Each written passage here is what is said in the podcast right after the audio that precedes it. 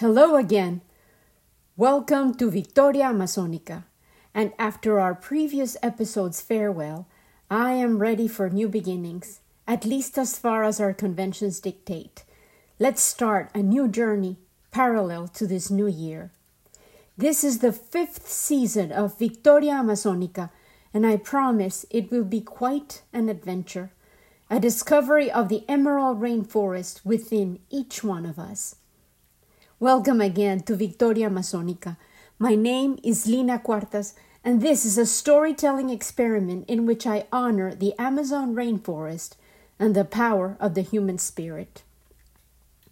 This year, I will continue to weave stories, reflect, and motivate each other to remember the power of nature and the value of each one of our lives within the tapestry of humanity just as each life in the emerald rainforest is a precious element within a much larger whole. This week, I have been trying to recover from a New Year's Eve acquired cold, imported from California. I gave my body and my voice time to heal. I also had to grant my overwhelmed mind space and plentiful moments for contemplation in order to sift just like a baker thins her flour, my many thoughts, ideas, images, and possibilities that a new spin around the sun offers. To primitive man, and to most Aboriginal cultures, the existence of profane time, which holds the everyday activities of subsistence, is understood to flow parallelly to sacred time, and this is a basic premise of their reality. Their cherished myths held the meaning and the reminders about the original forms and truths held by life's unfolding mysteries, tragedies, and never ending complications.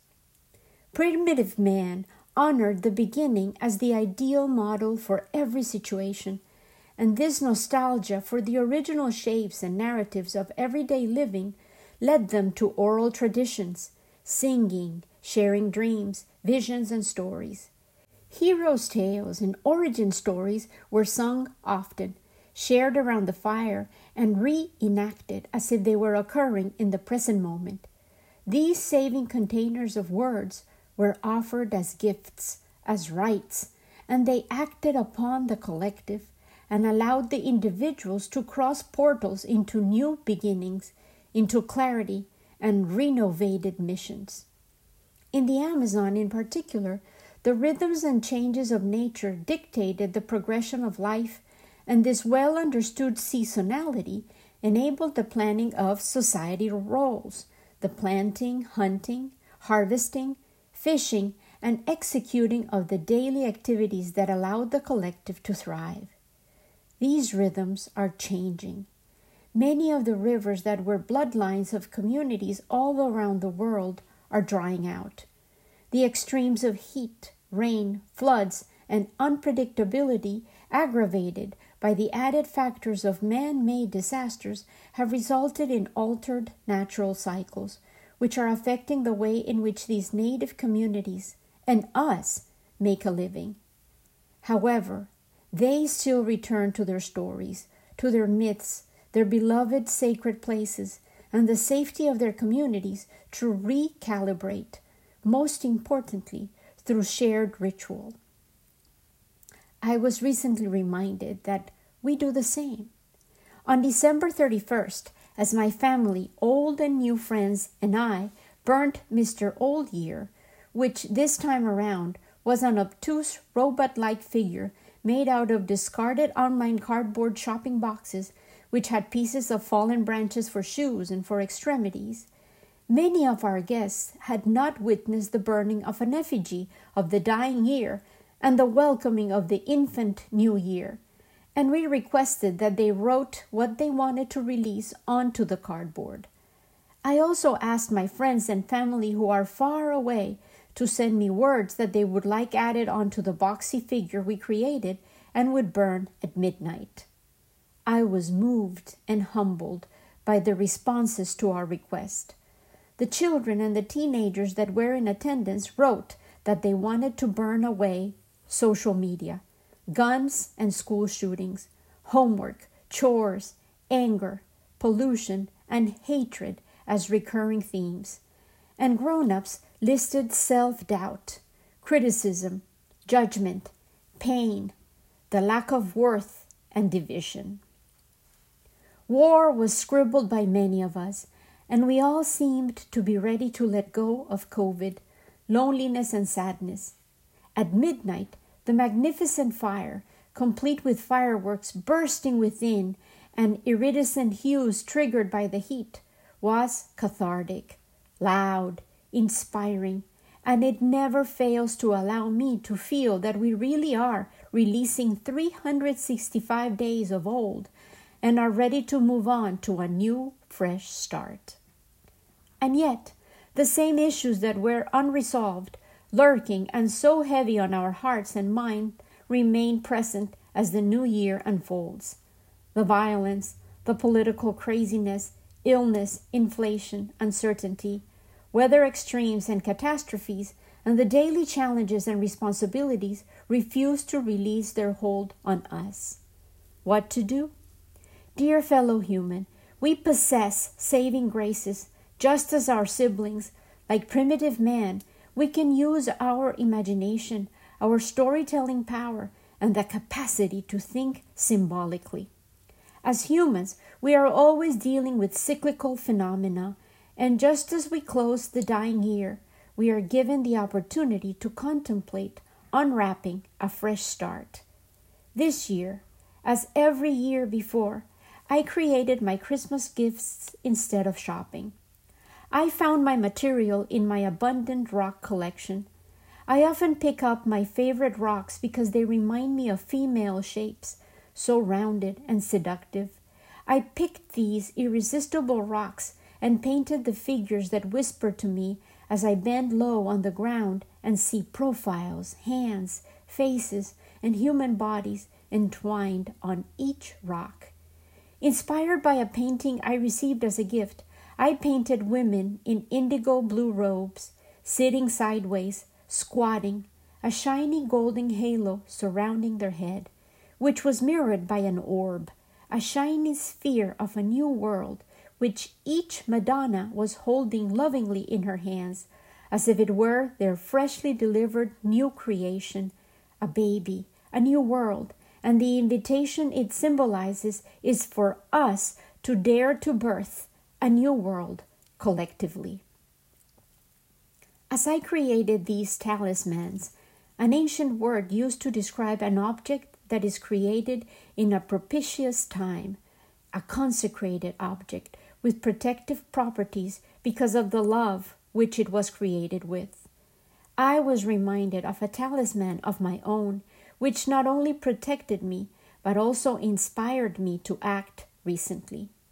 It happened during my recent trip to Guadalajara, and today I want to share a personal and revelatory experience I had there, because it speaks to the way in which we are being summoned to lift our hands, to draw the lines in matters that have been allowed to grow unfettered for too long and it represents the clarity of mind that we all need to muster in order to confront evil, accept its presence in the world, and become agents, executors, birthers of a new world, one in which compassion, fairness, and the absolute respect for other human beings must be our paramount guiding values.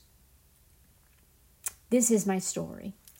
This year, when my daughter turned 29 years old, I was told in dreams that I needed a Hamsa hand, the protective amulet to ward off the evil eye. I gifted it to myself to honor the milestone, and I have worn it around my neck ever since. The charm, introspected, lifted my own right hand recently. I needed its powers of protection, of creation, of defense. It all started with the infuriating feeling of a hot palm on my buttocks. Then, as I delivered the satisfying slap across the predator's face, I thought that was the end of the story. However, I would gradually find out that the slap was just the beginning of the remembering. I descended on a time wheel. Memory took me back to an open wound, a primordial scream that resonates often. It is the howl of a moral injury that is old and long. It started in my infancy, but pinches that a deep knowing in me silently screamed against. The agony I couldn't name when I removed my shirt while playing soccer as a child, just as the boys did, and I was chastised. Then in flowed the memory of prying fingers as I swam, carefree, in the ocean. In swerved the sudden inviting caresses on packed bus rides, offensive touching on jammed city streets, uninvited stares and vulgar comments that landed like spit on innocent ears. Yet my wound is not mine alone. It voices a woman's scream at being treated as less than a whole person. During adolescence, the school cafeteria became the stage where vulnerable girls' sweatpants were pulled down when loaded lunch trays made defense impossible. Back then, I was a raging defender of the bullied. I came home with black eyes and scratches, relentlessly taking down the offenders. I was not popular, but nobody messed with me. If I observed violation, I acted in defense. Then, a raging river of hormones transformed my body, and I became the target of stares, dirty looks, unwanted advances, bathroom voyeurs, and attempted assault. The stories of girls raped, impregnated, drugged, and violated, disappeared, or kidnapped were everyday kitchen table conversations in the Medellin of the 1980s. I carefully devised an exit strategy and managed to leave. I thought I had managed to escape. I found love, got married, had children, felt safe. However, within my husband's professional circle, the threat of a prying hand was lurking. Among his teachers, there was a celebrity professor. He was eccentric, gifted, and often abusive towards his students. His assumed alias the Dali of intervention. But no one reacted, corrected, or denounced him. He went as far as kicking my husband's behind inside the surgical suite as the procedure unfolded during his initial training year. His proclivity towards attacking and touching asses bred the suspicion that he was gay. Yet, divorces followed his marriages, and he managed to father two daughters. The reactions to his misdeeds ranged from the embarrassment of the audience to the dismissal of the transgressions as banter. Through the years, we witnessed how he mistreated female and male staff, unfailingly those who were his inferiors. The fact that he was a Spaniard seemed to add a colonial and racist cruelty to his behavior. His favorite targets were sudacas, the derogative term Spaniards use for people from South America. We coexisted during three years in New Orleans. He hugged too much, used vulgar language, and often I found his hand on my behind, but I did not make a fuss. Finally, he returned to his Islas Canarias, and we wisely declined his job offer. Unfortunately, we continued to coincide at the frequent academic conferences. His participation in clinical debates was characteristically rude and condescending. Whenever we attended social events, his hand found his way to my butt, and his comments about my appearance were transgressive. I boiled inside, but I relented because of the uncomfortable position my rightful refusal to tolerate his behavior would have created for my husband. I acquiesced for too long, and so did the collective. Silence reigned. Within seemingly principled health professionals, no one dared create a scene. Slowly, yet loudly, clarity emerged in my mind. In recent years, as transgressions against women have erupted in scandal and revered institutions have been revealed as scenarios of abuse, gender violence, and rape, I often have dreamed about an orchid.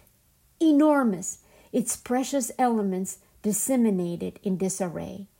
The scene eventually became populated with many little creatures, and slowly I realized that they were girls of all sorts. They were picking up the pieces of the dismembered orchid. By climbing up on ladders and swinging from trapezes, they reassembled the original shape of the majestic flower, which I associated with female genitalia. Now I know that orchids are in fact testicles. One day, my gaze fixed on the ground. I found a rock in the shape of a woman's torso, pleading to be plucked out. I picked it up, washed it tenderly, and set it aside. I picked up an eggshell and admired its fleshy hue. I started doodling with a golden marker and was stunned to see my mother's face appear. I dropped the shell. It broke like the orchid. I glued the shell pieces onto the rock and I realized that the restored orchid was my mother's essence. The rest of the pieces around her became tiny orchids, broken but reassembled wholes.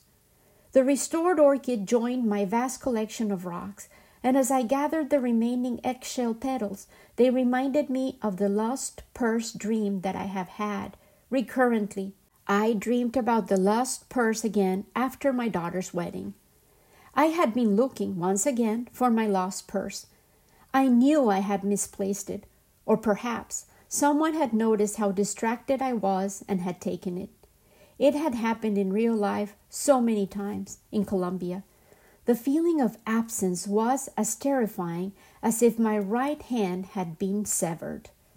I knew that I had arrived once again to solve a problem that hovered like a gathering storm around my head.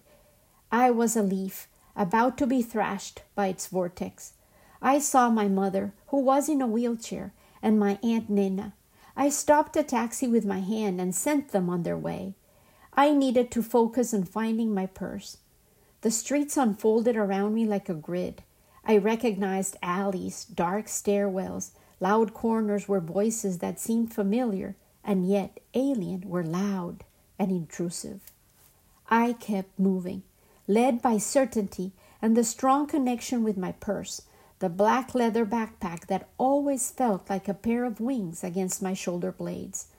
I turned around a deserted square and I found the carefully displayed collection of rocks that I had been assembling for years.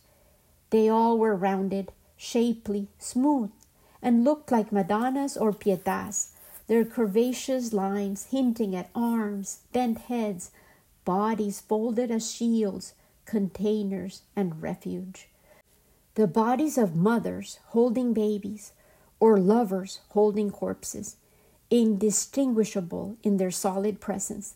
They were, I realized, my rock solid ancestors, multitudes of women, of sacred seed bearers and feeders, holders and redeemers, and among them sat my lost purse. Yes, the containers of that purse the treasured fruits of hard labor, sweat, and adherence to demands and expectations had been surrendered to the needs, wants, lacks, and rightfully deserved comforts of many of those rock figures who seemed to become monumental and heavier as I watched them house the lost purse among them. And I realized, yes, I had surrendered the contents of my purse over and over again but that decision had never really been a loss.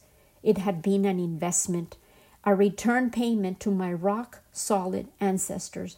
And I, too, was slowly becoming one more rock figure that would become part of the substantial collection. The awareness of what I had to do was instant.